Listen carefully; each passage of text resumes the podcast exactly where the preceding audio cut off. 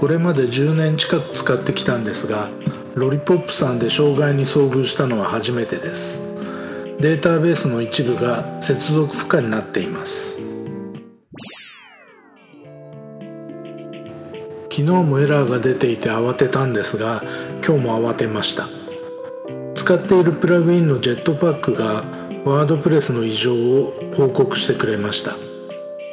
時間は2021年7月の27日12時44分。ロリポップさんの公式アナウンスでは同日12時45分となっていますのでリアルタイムで報告が来たことになります。昼休み中仕事中ということで何が起きたのか調査もできない状態で帰宅時間まで待つことになります。自宅に戻ってデータベースの接続エラーになっているのを確認してロリポップさんの PHPMyAdmin を起動しようとするも起動せずここでかなり深刻なんだと認識しました。この時点までロリポップさんの障害アナウンスを見ていませんでしたが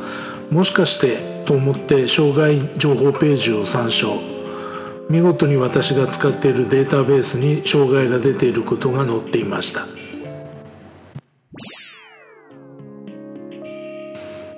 ある意味自分で動くことはなくロリポップさんの対処待ちという状態であるのを確認したのが2021年7月27日16時25分。ロリポップさんの障害情報のスナップショットを載せておきます。2021年7月27日12時59分掲載。ケースはロリポップ。をご利用いただき誠にありがとうございます。ただいまのデータベースサーバーにおきまして以下のサービスがご利用いただけない現象が発生しております。影響範囲。データベースサーバーを使用したウェブサイトの表示ワードプレスなどユーザー専用ページのサーバーの管理、設定、データベースメニューの操作、副機種アドミンへのログイン、達成時間帯、2021年7月27日12時45分から、現在、障害調査及びサーバー復旧作業を行っております。お客様にはご迷惑をおかけし申し訳ございませんが、復旧までお待ちいただきますようお願いします。2021年7月27日16時17分更新。現在、復旧作業を進めておりますが、ハードウェア交換の緊急メンテナンスが必要となり、作業完了までに時間を要しております。進捗が分かり次第、追って更新いたします。引き続き、お客様にはご迷惑をおかけいたしますが、何卒ご理解とご協力のほどよろしくお願い申し上げます。たくさんあるデータベースの中でピンポイントで私の使っているデータベースに当たってるんですわ。さらにハードウェア交換の緊急メンテナンスが必要となり作業完了までに時間を要しております。うーんこりゃ困った。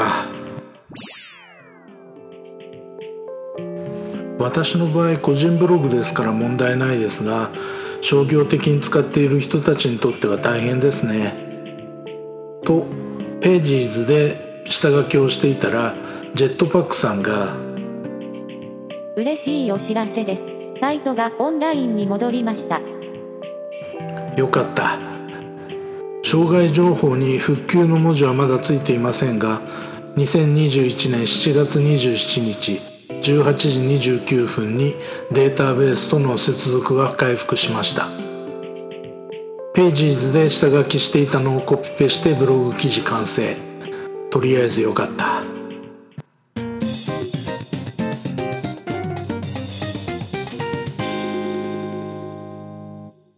このポッドキャストはブログの内容を音声合成して作ったものです。